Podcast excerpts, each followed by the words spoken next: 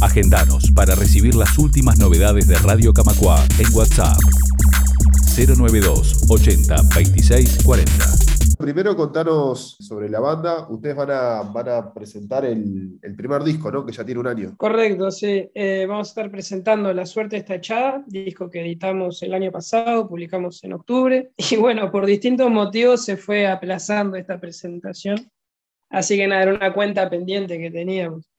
Nosotros con la banda ya hace un par de años que estamos tocando y bueno, la verdad que estamos re contentos por cómo vienen saliendo las cosas y, todas las oportunidades que, han ido saliendo, por suerte. ¿Cómo fue que, nació la banda? Contanos, ubicarnos un poco históricamente, ¿cómo fue el proceso? Mira, al principio en realidad la movida surgió, me acuerdo con un amigo que, bueno, terminó siendo el cantante de la banda justamente éramos compañeros de facultad y, nada, en una de esas horas que decidimos no asistir a clases, vamos a decirlo así, eh, y nada, fuimos a tomar un café ahí. Y en realidad fue él, creo que, nada, me dijo de, armar una banda y como no se me ocurrió ninguna buena razón para decirle que no, viste, nada, empezamos y se fue sumando gente y bueno, al principio, nada, de a poquito, ¿viste? pasito a pasito, fuimos buscando miembros, ¿viste? fuimos audicionando hasta que logramos armar ¿viste? una formación inicial como para ir empezando.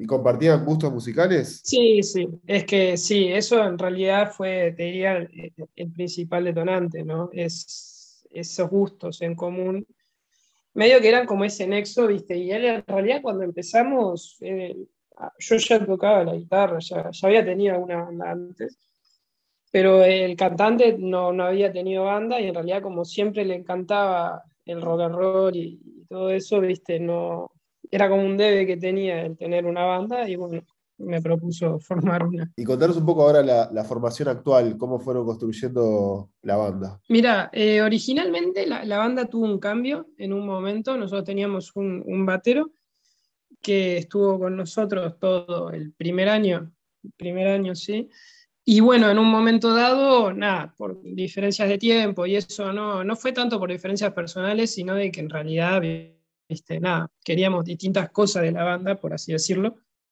Eh, nada, él dio un paso al costado y ahora entró Felipe Varesi, que es nuestro baterista actual. También está Pedro Artucio, que es el bajista, Agustín Brum, que es el cantante, y yo, que es Juan Pablo, que soy el guitarrista, quien les habla.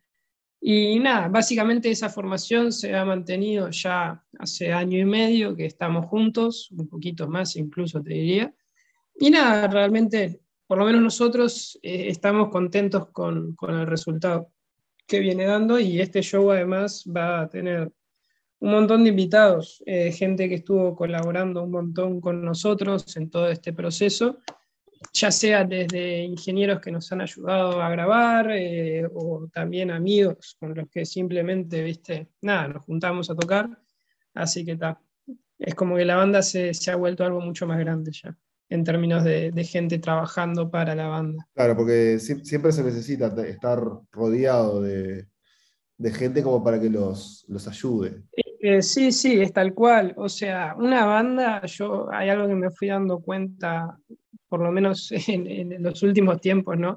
De que en realidad una banda es mucho más que esas cuatro o cinco personas que, que uno ve en el escenario, ¿viste?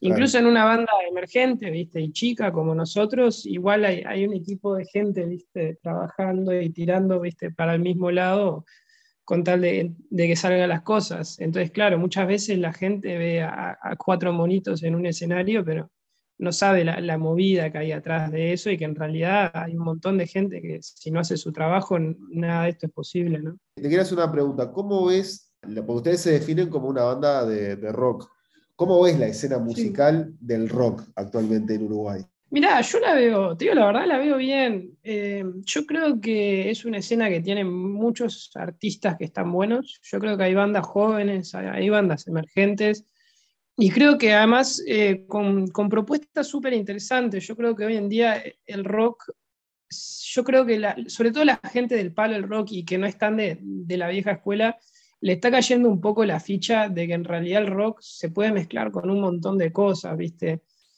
Eh, yo creo que antes existía, antes, en realidad yo, yo, tengo 23 años, soy un poco joven, pero bueno, por lo que me cuentan, gente más grande y eso, de que antes era como una movida más de rock puro y duro, ¿viste? Y, el rock de siempre, que, era una especie de rock punk, ¿viste? O, o, lo rolinga, que está buenísimo, pero yo creo que las bandas emergentes de hoy en día se están dando cuenta de que en realidad el rock se puede fusionar con un millón de géneros distintos, ¿viste? Y, creo que se abren un montón de posibilidades. Entonces creo que en ese sentido la, movida emergente hay material y, hay gente con muchas ganas.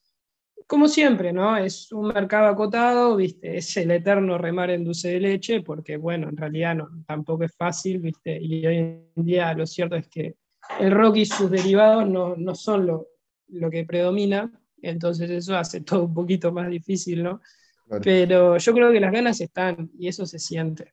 Ustedes se definían, yo, veía ahí cómo se, se, definían como rock, pero también que mezclaban aspectos del pop, ¿no? Que, como marcabas eso, quizás antes era, había más complejos como para, para hacerlo, ¿no? Más complejos.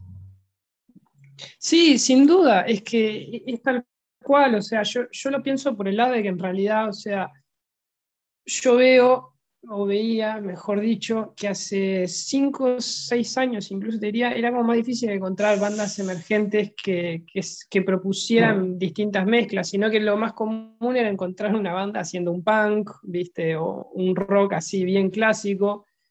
Y bueno, nosotros en realidad para tratar de, hacer algo, no sé si distinto, ¿no? Pero algo, viste, que salirnos un poquito de lo normal, lo tratamos de fusionar por lo general un poquito con el pop, pero a veces nos pinta y nos vamos para algo más heavy. O tenemos un tema que es como una guajira, es como una especie de música cubana ahí, ¿viste? Y bueno, y pintó.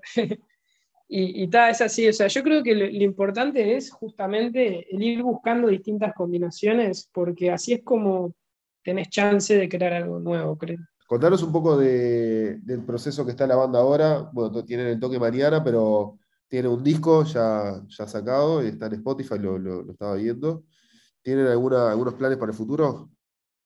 Sí, mira, eh, nosotros de momento vamos a hacer esta presentación, después en julio nos vamos a estar yendo a, Buenos Aires, vamos a estar grabando ahí unos videos, es un formato similar a Encuentro en el Estudio, eh, eh, es un formato, ¿no? no es de la misma producción.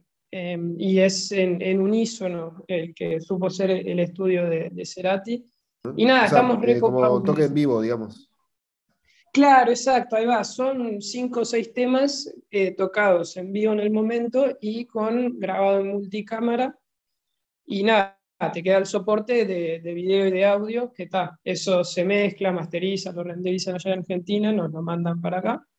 Y bueno, es un material que, que está bueno, creo que nos va a venir bien. Y en paralelo, no, no sé si, si debería contarlo, pero en paralelo nosotros ya, viste, que te pega la ansiedad y ya empezamos a grabar el segundo disco en realidad. O sea, ah, no, presentamos el primero y ya estamos empezando a grabar el segundo. Bueno, pues las canciones me imagino que siguen, siguen fluyendo, digamos, ¿no? Sí, sí, sí, eso sí. Es que sí, uno siempre encuentra, viste, ese ratito libre con la acústica que, que te regala algún tema, viste. Radio Camacua, la radio de AEBU.